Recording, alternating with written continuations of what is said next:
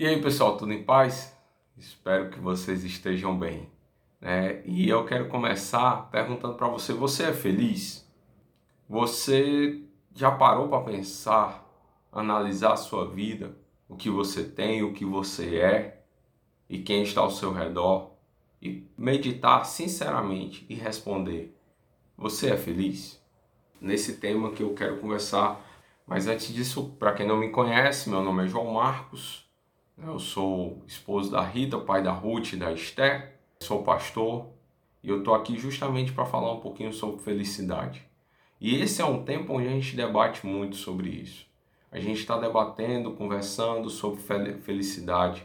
E Jesus, ele trouxe uma palavra lá em Mateus 5, no início do Sermão do Monte, algo espetacular que veio para mudar a nossa forma de pensar felicidade. É muito estranho a gente pensar a felicidade como Jesus ele orientou. Por quê? Porque na época que Jesus falou sobre felicidade, que ele veio para pregar, as pessoas tinham o pensamento de que aquele que era abençoado por Deus era aquele que tinha posses. Vai ler Jó. Jó tem essa ideia. Aquele que é rico, que é próspero, ele é abençoado por Deus. Os fariseus também tinham o pensamento de que a felicidade estava em obedecer à lei, obedecer os preceitos da lei. E eles eram sinceros, muito de, muitos deles eram sinceros naquilo que eles acreditavam e viviam. Mas Jesus veio para mudar. Jesus ele veio para dizer que é feliz o que é pobre de espírito. Pobre de espírito é aquele que reconhece que é pecador, aquele que reconhece que sem Deus ele não tem e não é nada que ele precisa de Deus e por isso ele chora e lamenta a sua condição de pecador e de estar afastado de Deus.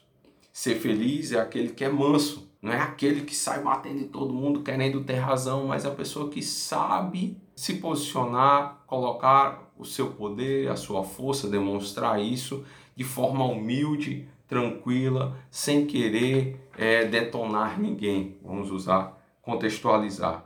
Também Jesus ele traz que é feliz aquele que tem fome e sede de justiça. Em quem está a justiça? Deus. É um atributo dele que ele compartilhou conosco. Então, quem tem fome e sede de justiça é aquele que tem fome e sede de fazer a vontade de Deus e viver a vontade de Deus.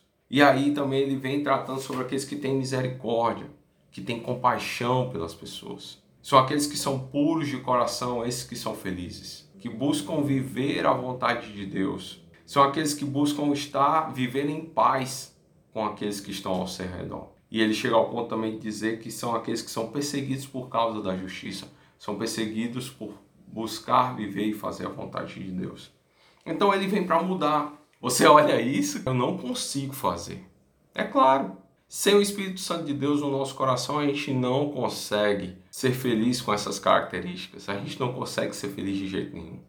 Porque em Deus é que está a felicidade. É em Deus que está a fonte da felicidade, da alegria. Faz parte do fruto do Espírito a alegria. Paulo ele fala: alegrai-vos. Mais uma vez eu digo: alegrai-vos. Alegrem-se. Mais uma vez eu digo: alegrem-se. E Paulo ele falava sobre alegria sua felicidade no momento que ele estava sendo preso e perseguido. Isso é difícil, mas com o Espírito Santo de Deus nós podemos ser. E essa palavra que eu quero trazer, que a gente precisa de Deus.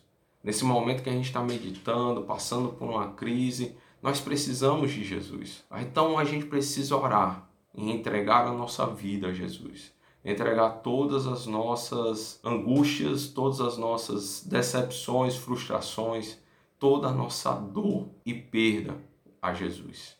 Mas eu quero ressaltar algo que está lá em 1 Coríntios 15, 19. Se a nossa esperança em Cristo se limita apenas a esta vida, somos os mais infelizes de todos os homens. Ou seja, a gente tem que entregar tudo isso que eu falei a Jesus, mas crendo principalmente que o melhor ele já guardou para nós, que é no céu.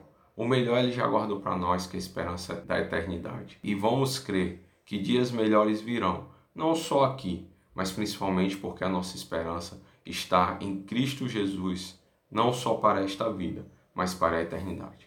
Então Deus abençoe a sua vida, que a graça e a misericórdia de Deus esteja com todos nós. Amém.